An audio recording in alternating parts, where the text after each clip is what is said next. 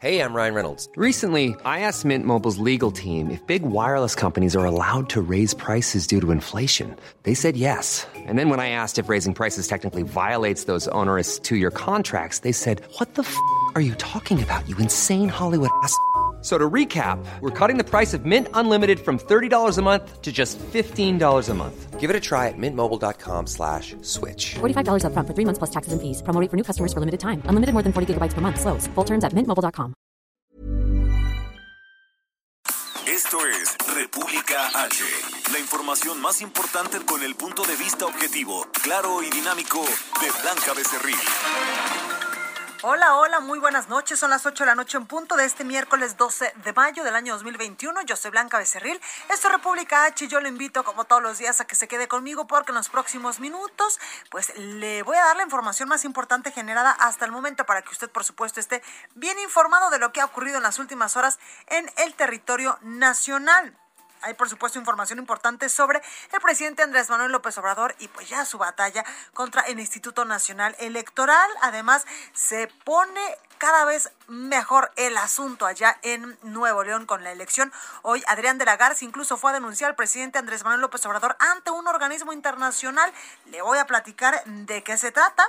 Además, ya inició aquí en la Ciudad de México la vacunación contra el coronavirus para las personas en gestación, para las personas embarazadas. Hoy viene Roberto San Germán con lo mejor de los deportes. Vamos a hablar, por supuesto, también de música con Orlando Oliveros. Así que yo le invito a que se quede conmigo. Esto es República H, yo soy Blanca Becerril.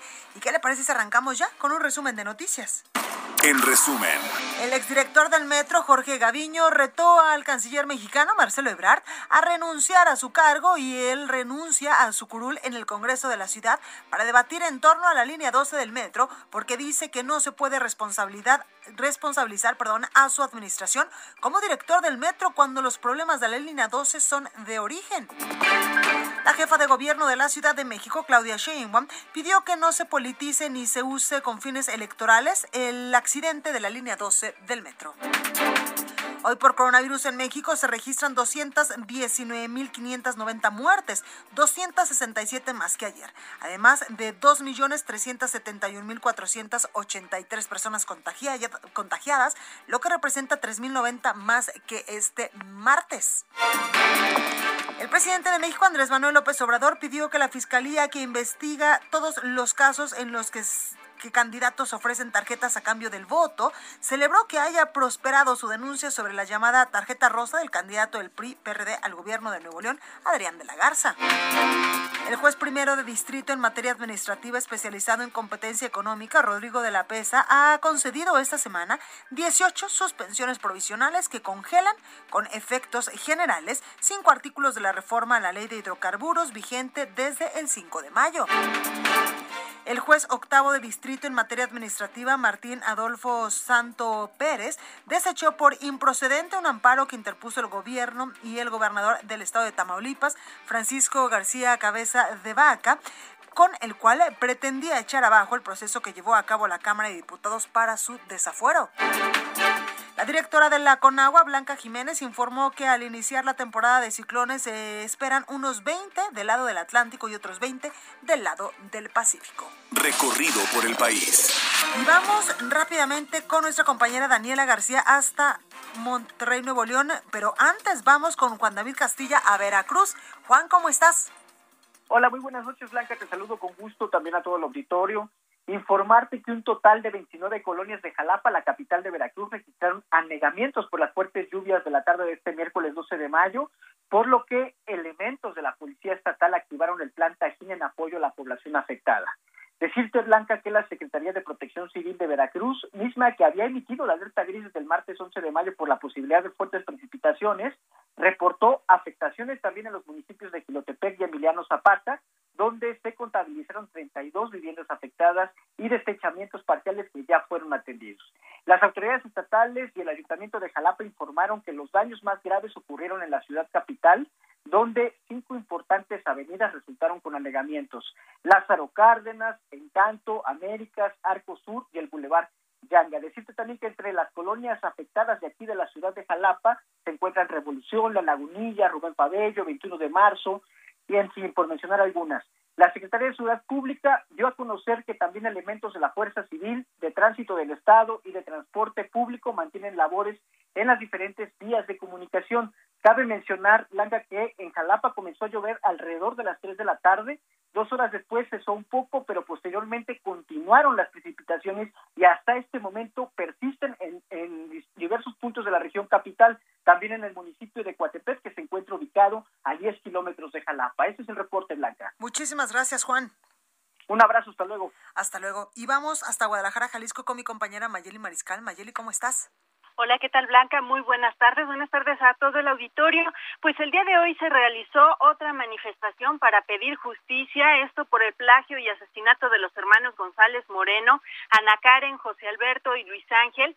Y eh, pues fue, esta ocasión fueron músicos, amigos y familiares quienes frente a Palacio de Gobierno realizaron esta protesta musical con melodías clásicas, recordaron a los jóvenes, especialmente a José Alberto, quien fue chelista en la Universidad Autónoma de Guadalajara y a, Luis Ángel, quien tocaba también el violín. La marcha inició alrededor de las 10 de la mañana desde la glorieta de la Normal hasta el Palacio de Gobierno, en donde pues también portaron pancartas y gritaron algunas consignas para exigir justamente mayor seguridad por parte del Estado ante el incremento de la inseguridad en las calles de la entidad. Estos tres jóvenes recordar que fueron extraídos de su vivienda en el municipio de Guadalajara y pues lamentablemente sus cuerpos eh, fueron encontrados sin vida en San Cristóbal de la Barranca la mañana del domingo. Además, eh, pues bueno, el día de hoy también el propio presidente Andrés Manuel López Obrador en la mañanera, eh, pues lamentó justo este este deceso, este asesinato de los jóvenes y dijo que ya se apoya también al gobierno de Jalisco en esta materia de seguridad. Se han desplegado ya elementos de la Guardia Nacional también en el territorio estatal. Esa es la información, Blanca. Muchísimas gracias, Mayeli. Excelente noche para todos. Buenas noches. Y vamos a las calles de la Ciudad de México con mi compañero Rogelio López. Rogelio, ¿cómo estás? Hola Blanca, es un placer saludarte en esta lluviosa tarde. Y bueno, pues quiero comentarte que el oriente de la ciudad está hecho un caos. Y bueno, pues para no eh, pues variar, al metro le llueve sobre mojado y quiero comentarte que tenemos un servicio provisional de la línea A. Esto exactamente solamente hay servicio de Pantitlán, de las estaciones Pantitlán a Guelatao, debido a que estaciones como Los Reyes, Santa Marta, Peñón Viejo están inundadas, completamente inundadas las vías. Es por eso que se ha tenido que eh, pues terminar este servicio en estas estaciones. De hecho, te quiero comentar sobre la avenida Zaragoza, tenemos muchos problemas debido a las inundaciones que se han dado, tenemos varios vehículos varados, elementos de la Secretaría de Seguridad Ciudadana han, acudido, igual que el heroico cuerpo de bomberos, para poder rescatar personas que se han quedado varadas eh, y arriba de sus toldos. Y bueno, pues esto, pues, esto sucede exactamente lo que es Amador Salazar y Zaragoza, lo que es la zona conocida como la Balvanera, y bueno, pues también lo que es el eje 10 y la autopista México-Puebla no se puede pasar, está una gran inundación, también tenemos vehículos varados en esta zona y bueno, pues también el metro pues continúa con estos problemas, entonces es una tarde bastante caótica para el oriente de la ciudad blanca. Pues ahí los detalles, Rogelio, muchísimas gracias y a tener mucho cuidado. Así es, hay que manejar con mucha precaución, continúa lloviendo, entonces pues hay que extremar al máximo las precauciones. Muchísimas gracias. Muy buenas noches y continuamos pendientes. Buenas noches. La nota del día. Oiga, y arrancamos con toda la información porque vaya que hoy ha estado muy movido el asunto electoral, sobre todo con las elecciones allá en Nuevo León, que pues estarán eh, jugándose el próximo 6 de junio, donde estarán eligiendo al próximo gobernador. Y es que el candidato a la gubernatura de Nuevo León por la coalición PRI y PRD, Adrián de la Garza, denunció ante la OEA un atentado contra la democracia en México. Es decir, el candidato se fue hasta Washington para interponer una denuncia contra el presidente Andrés Manuel López Obrador. Los detalles los tiene mi compañera Daniela García, corresponsal de El Heraldo allá en Nuevo León. Mi Dani, ¿cómo estás? Muy bien, Blanca, muy buenas noches. Pues como bien mencionas, hoy se dio a conocer que el candidato de la Alianza Va Fuerte por Nuevo León, Adrián de la Garza, interpuso una denuncia contra el presidente ante la Organización de los Estados Americanos. El periodista denunció al Ejecutivo de México por entrometerse en las elecciones de Nuevo León y también el resto del país. Esto hay que recordar se da después de que se abriera una investigación en su contra y otro candidato, Samuel García de Movimiento Ciudadano, y, en el caso de Adrián de la Garza, después de denuncias hechas por el mismo López Obrador durante sus conferencias mañaneras durante varios días la semana pasada por lo que el candidato Adrián de la Garza aprovechó que tenía un viaje a Washington, Estados Unidos, en donde estuvo reuniones con congresistas y empresarios del país vecino para reunirse con Luis Almagro, quien es el titular de la OEA. Ante él expuso la situación actual de las elecciones en Nuevo León y también agradeció públicamente a Almagro que lo haya recibido y le comentó que es una situación que se vive en todo México prácticamente. Agregó que lo que ha estado pasando en materia electoral viola las cartas fundamentales de la democracia interamericana, pero podemos escuchar un poco más de lo que comentaba Adrián de la Garza en este video que colgó a sus redes sociales hoy eh, miércoles Blanca. Estuve con el eh, secretario general Almagro, quien tuvo la oportunidad, le, le agradezco la oportunidad de haberme recibido, exponiéndole la grave situación de lo que está pasando, eh, no nada más en Nuevo León, sino en México. Hoy no vengo por eh, el tema de la elección de Nuevo León. Creo que es más grande nuestro interés, que es la democracia de México. Lo que está pasando en México es grave para todos nosotros. Atenta contra nuestras libertades, atenta contra muchas luchas que tuvimos que pasar para tener elecciones limpias, elecciones certeras y que dan democracia a nuestro país. Pues bueno, Blanca, esa es la información que se ha generado el día de hoy desde Washington, donde el candidato Adrián de la Garza pues anunció esta denuncia que interpuso ante la Organización de los Estados Americanos. Pues ahí los detalles, muchísimas gracias, mi Dani. Oye, ¿y Samuel García ha dicho algo, ha hecho algo en las últimas 24 horas? Hasta el momento, lo único que hemos eh, pues visto en su agenda pública es que mantiene en la campaña, como lo había estado haciendo anteriormente, eh, algunos eventos, algunas entrevistas con medios de comunicación. Sin embargo, pues lo que sabemos es que no hay planes de cambiar la estrategia, al menos por el momento, mientras no haya algún cambio pues en, materia legal. Claro, que incluso hace ratito eh, vi en sus redes sociales, sobre todo en Instagram, unos screenshots de unas, pues supuestamente conversaciones de un chat interno donde eh, pues él decía que Adrián de la Garza ya le estaba haciendo guerra sucia. En fin. Sí, es una de las eh, de las acciones que tienen ambos candidatos, una elección donde se ha pues identificado la guerra sucia y los señalamientos en redes sociales y de diferentes maneras aquí, a 24 días de, de que Claro. votemos por un gobernador nuevo aquí en el estado. Pues ahí lo tenemos, mi Dani, gracias. Estaremos pendientes, Blanca. Muy buenas noches. Buenas noches. Oiga, y sigue el conflicto entre el presidente de México, Andrés Manuel López Obrador, y el Instituto Nacional Electoral, Francisco Nieto, nos tiene los detalles. Francisco, adelante. Blanca, ¿qué tal? Muy buenas noches. Sí, el presidente Andrés Manuel López Obrador dijo que si Lorenzo Córdoba se enoja porque desde la mañanera se está denunciando la compra de votos en Nuevo León, pues es su problema. Eso fue lo que dijo el presidente López Obrador. Además, se pronunció por denunciar a todos los candidatos del partido que sea eh, que estén prometiendo y entregando tarjetas eh, que pues que se activarán con dinero cuando el, el candidato gane. El presidente eh, pues explicó que eh, es importante que se hagan este tipo de denuncias eh, del partido que sea, explicó, eh, para que pues no se esté comprando el voto eh, de los ciudadanos. Eh, bueno, y también reconoció que, que si se está por parte de los candidatos de Morena también dando este tipo de promesas, pues qué bueno que estén saliendo más casos, dijo el presidente, y que pues es necesario que se dejen de dar este tipo de de promesas. Nos dijo, me preguntó a la gente sobre el tema de las tarjetas Soriana, las tarjetas de Monex, y bueno, el presidente consideró que es necesario que se valore una nueva iniciativa para eh, pues para modificar la forma en que se está haciendo campaña electoral en estos momentos. Pues eso es parte de lo que sucedió en la mañana, Blanca. Muchísimas gracias, Francisco. Buenas noches. Buenas noches. Oiga, y vamos a cambiar de información. Vamos a información en materia de salud, en materia de la emergencia sanitaria por el coronavirus. Y es que Pfizer solicitará a la COFEPRIS la autorización de la vacuna de coronavirus para adolescentes. Paris Alejandro nos tiene la información. Paris, adelante.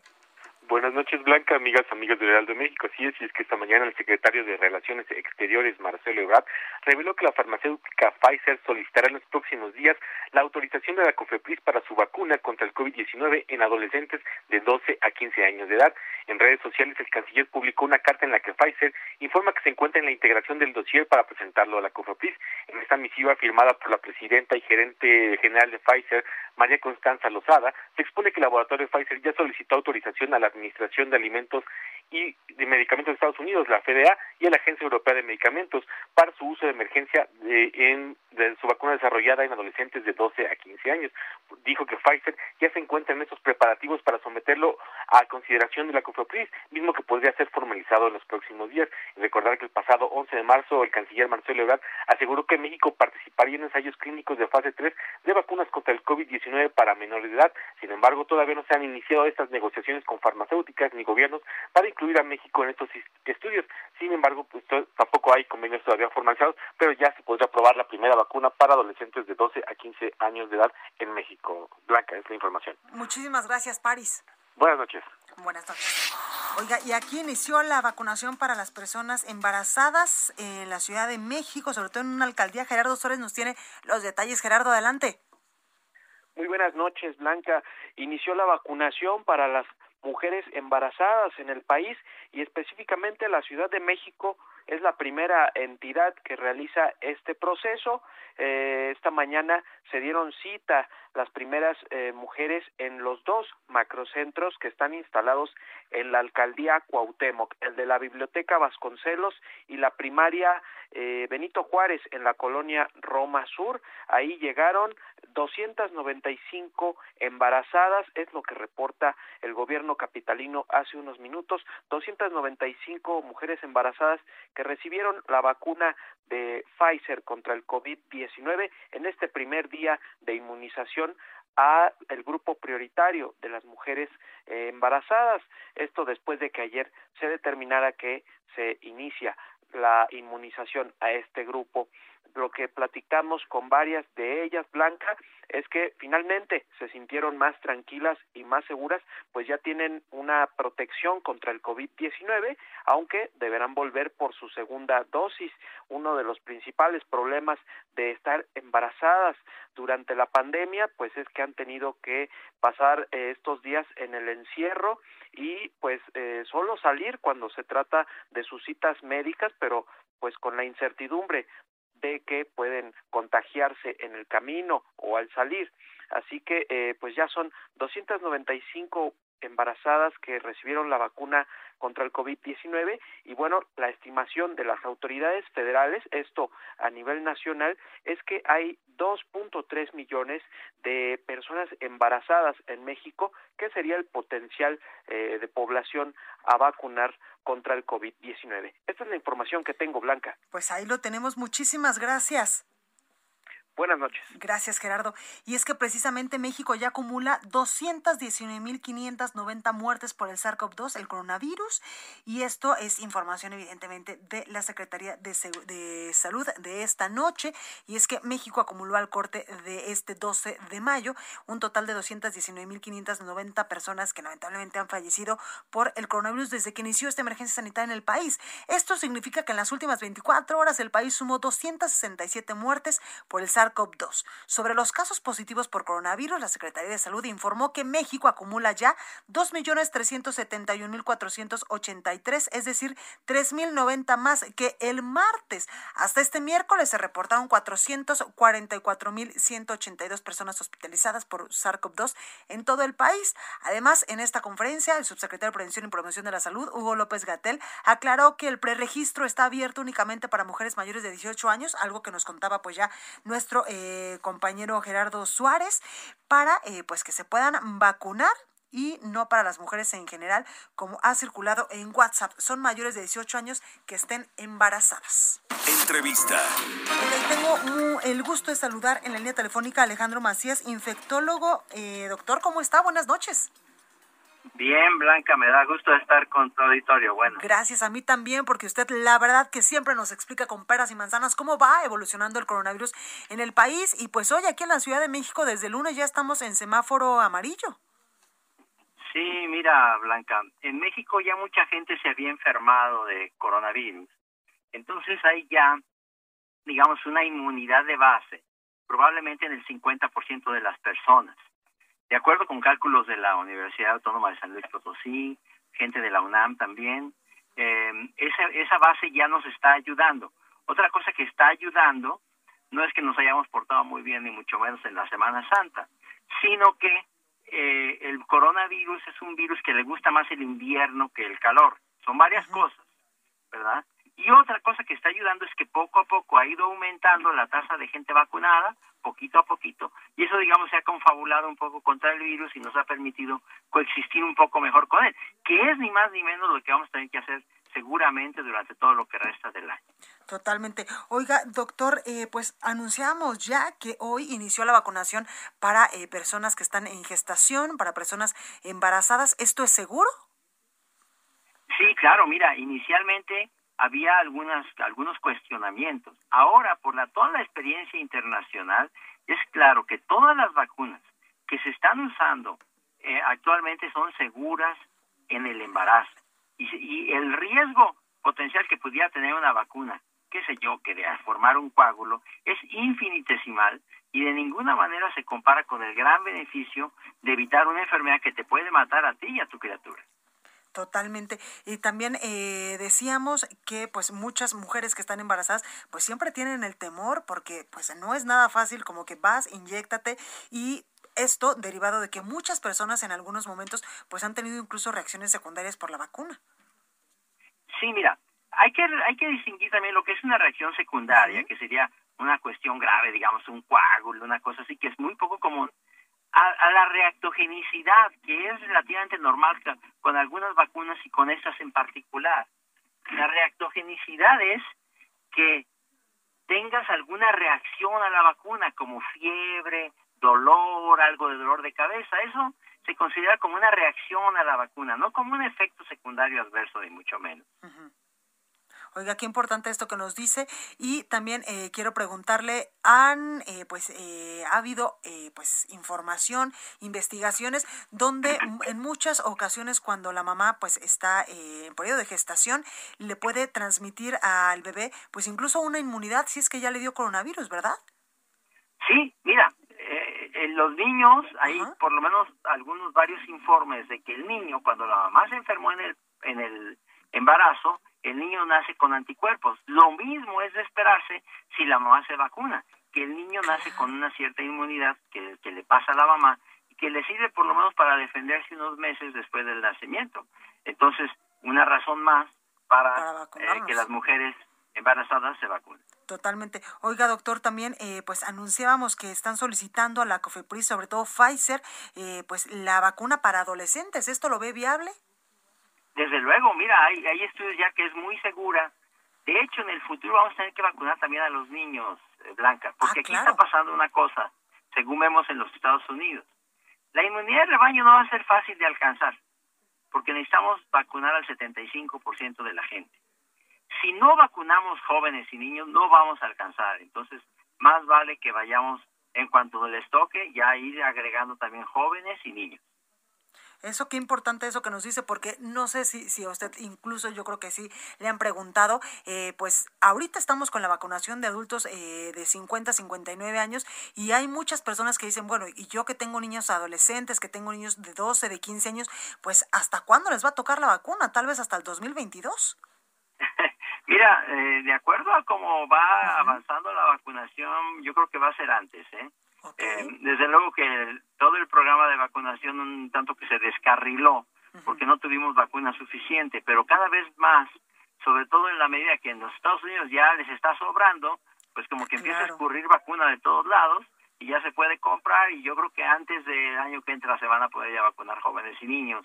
eh, yo creo que vamos a alcanzar un poco más temprano de lo que nos imaginamos. Eso soy yo, por lo menos yo tengo esa esperanza. Totalmente. Oiga, doctor, y hay muchos que ya eh, planearon o están planeando irse incluso a Estados Unidos a vacunarse y muchos, eh, muchas personas incluso que a mí me han preguntado, porque a lo mejor como doy noticias piensan que yo soy experta y no, por eso tengo a, expertos como usted. Las vacunas en Estados Unidos, sobre todo la de una, una sola dosis de Johnson Johnson, que en algún momento pues estuvo eh, fuera del mercado, ¿son seguras ahora? Sí, claro, son tan seguras como cualquiera. De hecho, como dices, hay mucha gente que está yendo a vacunarse. Hay vuelos directos que van llenos de gente que va a vacunarse. ya hasta te hacen paquetes. se vacunan y se regresan. Se regresan y son, ya sea les toca la de Moderna, la de Pfizer o la de Johnson Johnson. Y a veces te la dan a escoger. Ah, Entonces, eso ya es de la mano, sobre todo, de que en los Estados Unidos mucha gente ya no se quiere vacunar. Entonces, ya es menos, ya, ya, ya te cuestionan menos ya en prácticamente toda la Unión Americana te vacunan sin miramientos. Pues hasta en el Walmart he visto ya. Doctor Alejandro Macías, infectólogo, muchísimas gracias como siempre por tomar esta comunicación y ayudarnos a entender y sobre todo pues explicarle al auditorio pues cómo vamos en este asunto del coronavirus para que pues también ellos estén tranquilos de que va avanzando la cosa medio lenta, pero va avanzando. Así es, ahí, la llevamos, Blanca. Totalmente, gracias, doctor. Gracias. Bueno, pues ahí la información. Oiga, yo soy Blanca Becerril, esto es República H, no se vaya que yo regreso con más información.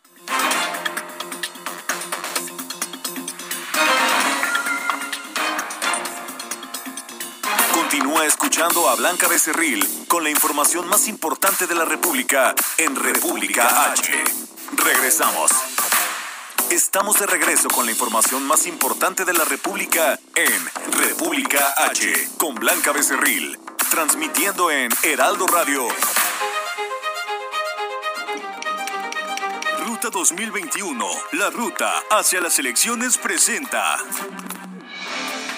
¿Cómo van las elecciones aquí en la Ciudad de México? Vamos directamente con mi compañero Carlos Navarro para que nos cuente. Carlos, ¿cómo estás? Buenas noches, Blanca. Te saludo con gusto a ti al auditorio y comentarte un poco del panorama electoral hoy en la Ciudad de México. La Confederación Patronal de la República Mexicana, la Coparmex, seguirá siendo un aliado estratégico para reactivar la economía de la alcaldía Miguel Hidalgo de forma integral, afirmó el abanderado de la candidatura común Juntos Haremos Historia por dicha demarcación, Víctor Hugo Romo. En un diálogo digital que sostuvo el candidato morenista con integrantes del organismo empresarial, reconoció sus esfuerzos y aportaciones ante el reto que tiene el gobierno de la alcaldía de seguir reactivando la economía ante los estragos de la emergencia sanitaria por COVID-19. Al ser reelecto como alcalde, prometió Romo, con el sector empresarial realizará una agenda conjunta en materia de inversiones y proyectos que generen beneficios directos a los habitantes de Miguel Hidalgo. También comentarte que el candidato común del PAN, PRI, PRD por la alcaldía Miguel Hidalgo, Mauricio Tabe, arremetió contra su contrincante Víctor Hugo Romo, pues lo acusa de ofrecer tarjetas de apoyo. Señaló que el morenista está prometiendo muchas cosas que no podrá cumplir. Escuchemos. Prometer lo que no van a poder cumplir. Primero, porque no van a ganar y segundo, porque no hay recursos para asegurar todo eso que prometen. Ahora salieron con estas tarjetas prometiendo de todo, tarjetas para mujeres, tarjetas de huevo, de frijol, de arroz, tortilla, de todo están prometiendo. Es una forma de engañar porque saben que van muy mal. Pero además de que son promesas que no van a poder cumplir, es un delito electoral que deben tener mucho cuidado, porque están prometiendo lo que no pueden cumplir y están cometiendo un delito. Aguas, aguas con tanto engaño. Y por último, comentarte que la candidata común del PRD, PAN y PRI por la alcaldía Venustiano Carranza, Rocío Barrera, planteó que en sus primeros 100 días de gestión como alcaldesa, en caso de ganar, auditará los programas sociales que operan en la actual administración. La intención de esta medida es detectar irregularidades en la asignación de los apoyos y determinar si han sido utilizados con criterios político-electorales. La aspirante de la coalición Va por Venustiano Carranza advirtió que uno de los principales ejes de su gobierno es el combate a la corrupción caiga quien caiga. Blanca, la información del panorama electoral. Muchísimas gracias, Carlos. Hasta luego, buenas noches. Pues ahí la información es que aquí en la Ciudad de México se van a renovar pues a los alcaldes de estas ex delegaciones. ¿Usted se acuerda? Bueno, pues por eso es que estamos muy al pendiente de la elección aquí en la capital del país. Oiga, el candidato a la gubernatura de Nuevo León por la coalición PRI-PRD, Adrián de la Garza, denunció ante la OEA un atentado contra la democracia en México. El presidente de la Comisión de Quejas y Denuncias del INE, Ciro Murayama, informó que el reparto de, cartoncillos o tarjetas con la promesa de recursos en caso de que algún candidato gane la elección, aunque de, de mal gusto, pues no es ilegal, dijo. El INE hizo un llamado a la población para que no hagan caso de noticias falsas y desinformación que circula en redes de WhatsApp que habla de supuestos riesgos a la salud por el coronavirus que podrían tener la ciudadanía el día de las elecciones. Ruta 2021, la ruta hacia las elecciones presentó. Reporte vial. Oiga, y es importante el reporte vial porque está lloviendo aquí en la Ciudad de México y literalmente que usted sabe que cuando llueve aquí en la capital del país, la ciudad se vuelve un verdadero caos. Alan Rodríguez, adelante con tu reporte, ¿dónde andas?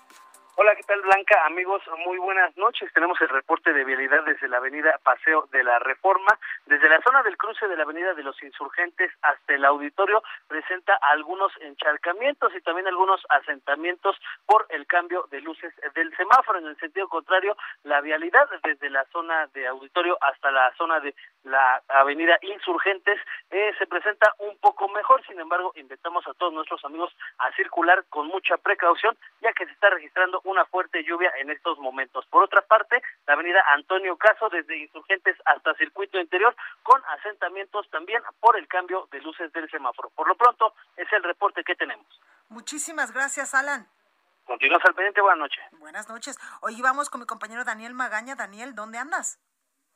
¿Qué tal, Blanca? Muy buenas noches. Bueno, pues ya lo referías, cuando llueve, pues verdad, eh, que se convierte en un verdadero caos, vialidades como la zona de la calzada Ignacio Zaragoza, quien abandona la Ciudad de México a través de esta vía, pues encontrará detenido literalmente el tránsito vehicular. Y es que fíjate, poco adelante, la zona precisamente pues, de la incorporación hacia la zona de la autopista México-Puebla tenemos anegados los carriles laterales, también el bajo puente del eje 10 sur camino a Santa Catarina, de igual manera, pues también encharcamientos de consideración en la calzada Ermita. En esta última, bueno, pues recordamos que tenemos las obras de, la línea pues del trolebús elevado y esto pues sumándole todos estos encharcamientos que en algunos momentos pues alcanzan hasta 40 centímetros, ya te imaginarás el caos vehicular para trasladarse hacia la zona de los Reyes, así que pues hay que tener un poco de calma, de paciencia las personas que abandonan la Ciudad de México en dirección al oriente, porque bueno, pues aquí se ha focalizado este fuerte aguacero que se registró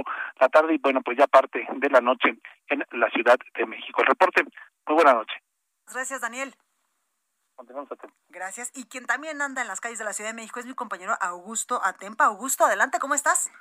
Blanca, muy buenas noches. Te platico que recorrimos circuito interior, esto desde el tramo de la avenida Insurgentes. Encontramos tráfico que va desde la avenida Universidad hasta pues calzada de Tlalpan. El tráfico va a vuelta de rueda, hay que manejar con mucha precaución. Existen los carriles centrales para todas aquellas personas que van de poniente a oriente.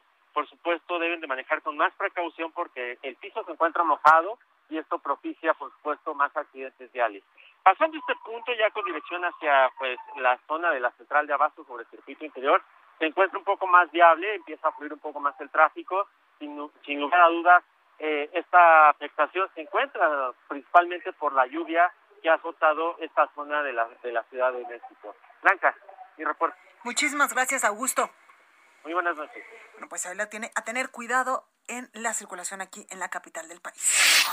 Oiga, ¿y qué, qué novedades hay en el proceso de desafuero del gobernador Francisco García Cabeza de Vaca? Mi compañera Diana Martínez nos tiene la información. Diana, adelante. Así es, Blanca, buenas noches. Pues el gobernador de Tamaulipas, Francisco Javier García Cabeza de Vaca, promovió un amparo contra la declaración de procedencia de desafuero aprobada por la Cámara de Diputados. Sin embargo, esta demanda fue rechazada. El juez octavo de distrito en materia administrativa en la Ciudad de México eh, determinó que la demanda de garantías que presentó el mandatario estatal es improcedente. García Cabeza de Vaca presentó eh, este amparo bajo el argumento de que la Cámara de Diputados se extralimitó en las facultades que tiene constitucionalmente conferidas para ese tipo de procedimientos debido a que determinó unilateralmente remover la inmunidad constitucional que le fue conferida por el cargo que ocupa y ponerlo a disposición de autoridades penales para que se sigan los procedimientos eh, respecto a los delitos que se le imputan. El juzgador determinó que el acto que reclama García Cabeza de Vaca no se puede combatir a través de un juicio de amparo, pues se trata de una resolución emitida por el Congreso de la Unión con base en una facultad exclusiva que le da la Carta Magna. Los detalles. Oiga, y frenan la petición de desafuero contra el ex jefe de gobierno Miguel Ángel Mancera. Misael Zavala nos tiene los detalles. Misael, adelante. Buenas noches, Blanca. Efectivamente, como bien lo comentas, la Comisión Permanente del Congreso frenó de momento discutir la petición de desafuero contra el senador perredista Miguel Ángel Mancera por su probable responsabilidad en la tragedia de la línea 12 del metro de la Ciudad de México. El coordinador de Morena en el Senado, Ricardo Monreal, eh, aceptó que operó con los demás partidos políticos, con los demás líderes de las bancadas, para no subir a tribuna el punto que impulsó la diputada morenista María de los Ángeles Huerta. Sin embargo, en una conferencia de prensa, la legisladora Huerta sostuvo que serán las comisiones del Congreso las que analicen este punto. Y bueno, este punto de acuerdo buscaba exhortar a la Fiscalía General de Justicia de la Ciudad de México a solicitar el desafuero del senador Miguel Ángel Mancera como probable responsable de negligencia criminal en relación al derrumbe de la estructura entre las estaciones Olivo y Tezonco de la línea 12 del sistema de transporte colectivo metro. La legisladora morenista explicó que durante la administración de Mancera como jefe de gobierno eh, ordenó intervenciones mayores a la línea 12 del metro de la Ciudad de México, pero eh, acusó que no contaron con la supervisión ni diagnóstico ni detalles de gastos efectuados en estas intervenciones. Sin embargo, Blanca, durante el desarrollo de la sesión, la comisión permanente no subió este punto de acuerdo evitar que la tragedia que dejó 26 personas fallecidas sea politizada. Hasta aquí la información. Muchísimas gracias, Misael. Gracias, Blanca. Buenas noches. Gracias. Y la jefa de gobierno de la Ciudad de México, Claudia Sheinbaum, pidió no politizar el accidente precisamente de la línea 12 del metro. Carlos Navarro nos tiene la información. Carlos, ¿cómo estás? Buenas noches, Blanca. Te saludo con gusto a ti al auditorio y comentarte que con el Claudia Sheinbaum reaccionó a los distintos mecanismos que busca implementar la oposición en los órganos legislativos, como lo son el Senado, la Cámara de Diputados y el Congreso local, para investigar el accidente de la línea 12 del metro, incluso para removerla del mismo cargo. En videoconferencia de prensa, la mandataria capitalina dio su postura recalcando que no debe entrar ningún asunto de politiquería. no debe ni politizarse ni hacerse electoral este lamentable, trágico incidente de la línea 12 del metro. Lo que sí debe solicitarse y nosotros estamos comprometidos con ello y por eso esta contratación de esta empresa internacional y sabemos que la Fiscalía General de Justicia, como lo presentó ayer, va a ser un trabajo sustentado en la evidencia científica, sustentado en la técnica, para conocer las causas y la causa raíz de este trágico incidente. Y es el compromiso con la verdad y con la justicia. No debe entrar aquí de ninguna manera ningún asunto de politiquería ni, ni hacerse un asunto electoral. Recordemos que el lunes de la semana pasada, lamentablemente, el viaducto elevado de la línea dorada entre las estaciones Olivos y Tezonco colapsó, dejando como saldo hasta el momento 26 personas fallecidas. Tras este hecho, por ejemplo, en el Congreso de la Ciudad de México y en la Cámara de Diputados se planteó la creación de una comisión especial para que investigara el incidente. Sin embargo, la mayoría morenista en ambos órganos legislativos frenó las intenciones de la oposición. En ese sentido, la jefa de gobierno recalcó que están comprometidos con la justicia. Pues lo, lo que yo diría es que, primero, como lo hemos dicho siempre, nosotros estamos comprometidos con la justicia y con la verdad, por encima de todo. Ese es como lo hemos hecho durante toda nuestra vida y como servidores públicos, y en este caso es igual. Así es que es el llamado de la jefa de gobierno Claudia Sheinbaum a no politizar esta lamentable tragedia. Blanca, la información que te tengo. Muchísimas gracias, Carlos. Hasta luego, buenas noches. Buenas noches. Oiga, ¿y qué le parece si vamos con mi compañera Yuri Franco, especialista en finanzas personales? Porque llegó el momento precisamente de hablar de finanzas con mi Yuri. Mi Yuri, adelante. Blanquita, qué gusto saludarte. Yo estoy feliz de poder compartir contigo y con tu audiencia este espacio y poder hablar nuevamente sobre violencia económica. Fíjate que después de mis últimas intervenciones, algunas mujeres me pidieron que hablara sobre violencia patrimonial. Y es que este es un concepto que en realidad no lo tenemos en el radar, casi no lo escuchamos, no sabemos qué significa, pero lo que sí es que casi todas hemos escuchado a alguna mujer que está viviendo una situación como las que les voy a contar. Y por ejemplo, la violencia patrimonial se da en esa pareja donde los dos deciden comprar un inmueble y entonces Él decide que la escritura va a llevar solamente su nombre a pesar de que los dos están haciendo un pago para comprar el inmueble. Eso es violencia. Y en otro escenario, tenemos a estas parejas que se han dado cuenta que su relación no puede avanzar, deciden divorciarse, separarse y entonces el hombre dice, oye, pero es que yo toda la vida he pagado la hipoteca, yo pagué todos los gastos de notaría y entonces la mujer dice, sí, pero es que yo, a pesar de que no pagué directamente la hipoteca, sí cubrí otros gastos que te permitieron a ti cubrir los gastos del inmueble. Entonces,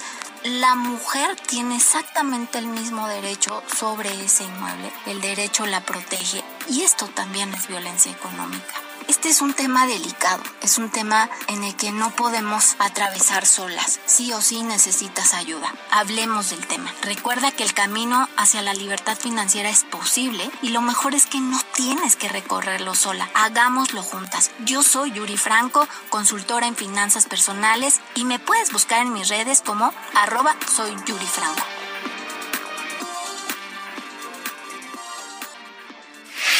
Bueno, pues ahí el asunto con mi Yuri, experta en finanzas personales. Oiga, ¿y qué vamos a poder leer mañana en las páginas del Heraldo de México? Antonio Bautista, coeditor de Estados, nos tiene toda la información. Un avance. Mi Toño, ¿cómo estás?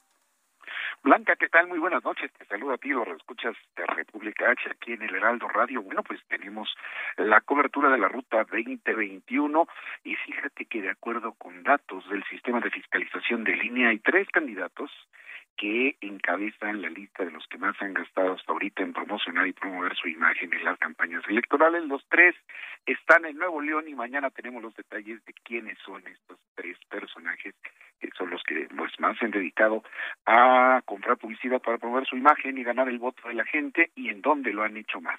Y bueno, pues también Blanca estuvimos en el Estado de México en el arranque de la vacunación para los maestros y pues el plan de las autoridades mexiquenses es de 375 mil profesores que van a recibir su vacuna. Platicamos con ellos, con los que recibieron su vacuna y nos cuentan cómo extrañan a sus alumnos y traemos la crónica mañana en las páginas del Heraldo de México, Blanca. Pues ahí la información, mi Toño, muchísimas gracias. Gracias a ustedes, buena noche. Buena noche. Deportes con Roberto San Germán. Pues ya está con nosotros mi Robert, mi Robert San Germán. ¿Cómo estás, mi Robert? Muy bien, mi querida Blanca, muy buenas noches. Buenas noches también a la gente que nos sintoniza. Vamos a empezar con la liguilla. Eso te iba a preguntar, la del fútbol mexicano. Sí, sí, sí, este, híjole, no sé si darte el resultado de tu equipo. No, no, no, ya, tú, tú mejor dame buenas noticias. Hijo, es que ya no sé, no sé qué le pasa al Cruz Azul.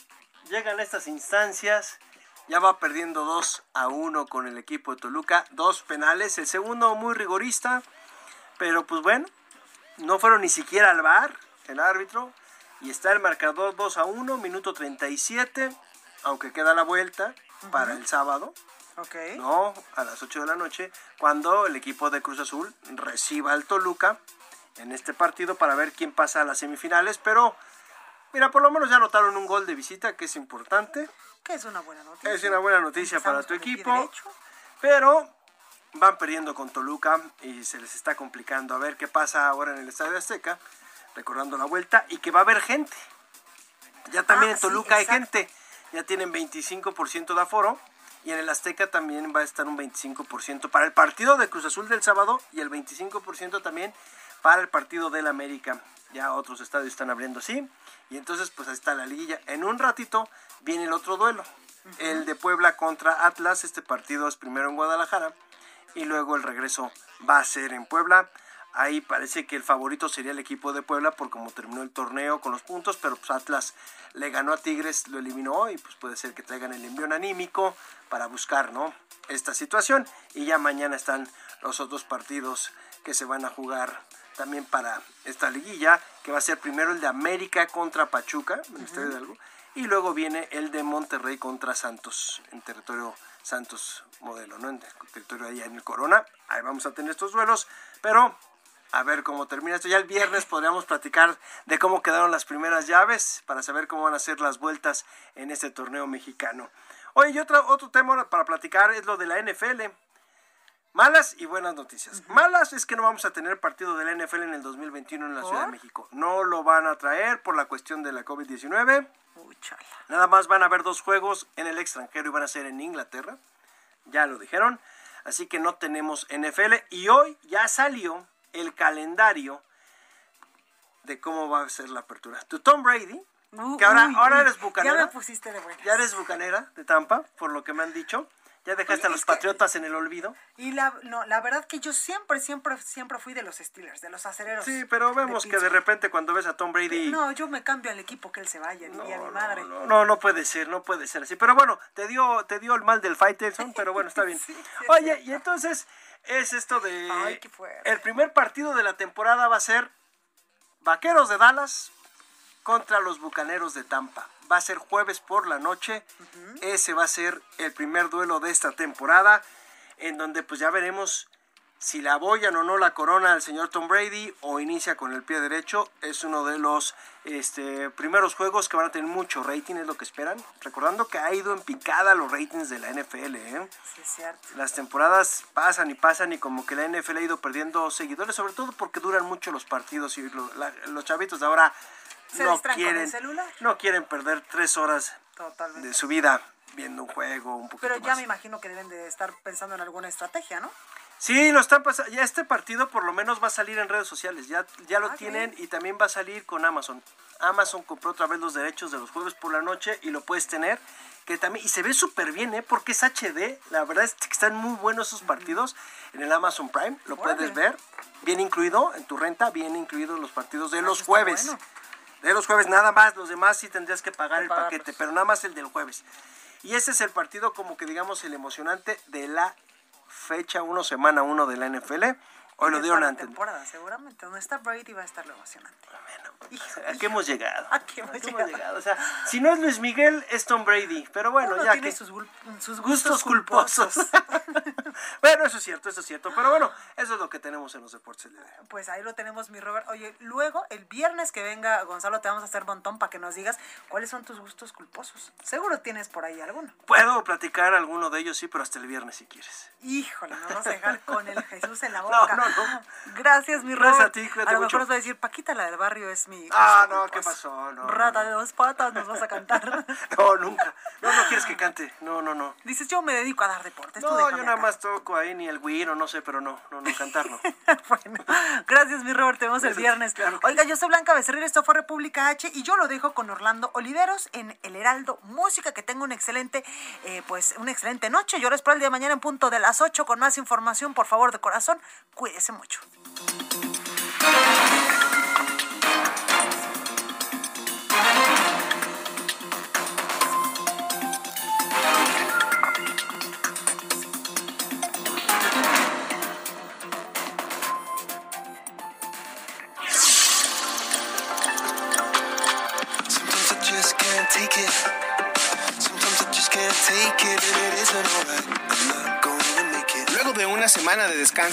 Bienvenidos a la décima emisión de Ritornelo El Heraldo Música. Mi nombre es Orlando Oliveros y aquí te dejo algunos estrenos musicales para escuchar durante este fin de semana.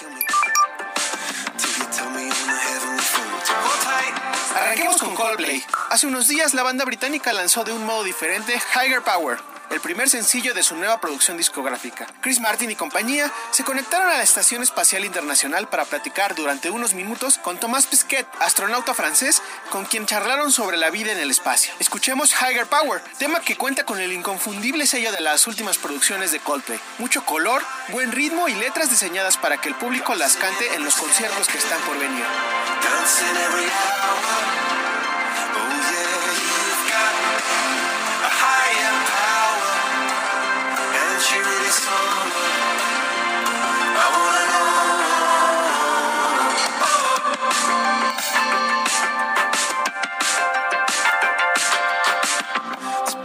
Electric. Connected. Segunda recomendación, Porter.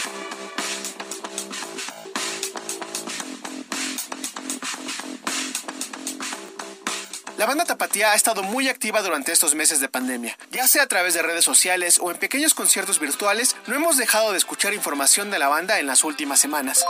Lo que sí cayó de sorpresa fue la publicación de su nuevo sencillo, titulado Sonámbulo, en el cual nos cuenta la historia de un amor pandémico. Disfruta Sonámbulo, de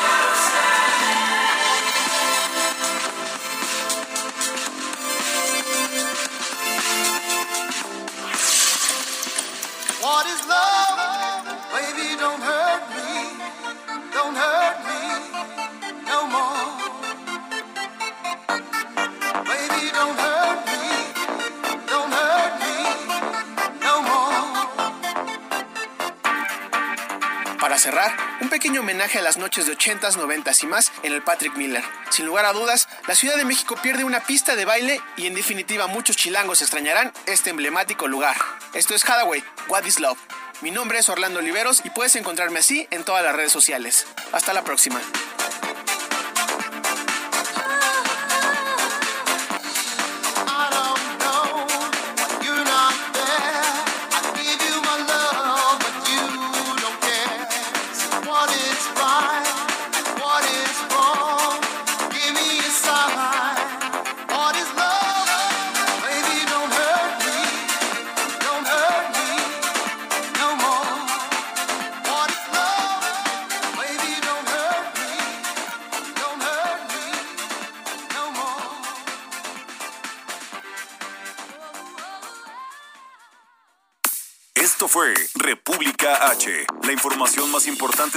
En el interior de la República, con el punto de vista objetivo, claro y dinámico de Blanca Becerril. Continúa escuchando Heraldo Radio, donde la H suena y ahora también se escucha.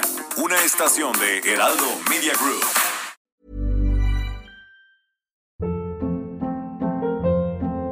Hold up. What was that? Boring. No flavor. That was as bad as those leftovers you ate all week. Kiki Palmer here, and it's time to say hello to something fresh and guilt-free. Hello Fresh. Jazz up dinner with pecan-crusted chicken or garlic butter shrimp scampi. Now that's music to my mouth. Hello Fresh. Let's get this dinner party started. Discover all the delicious possibilities at hellofresh.com.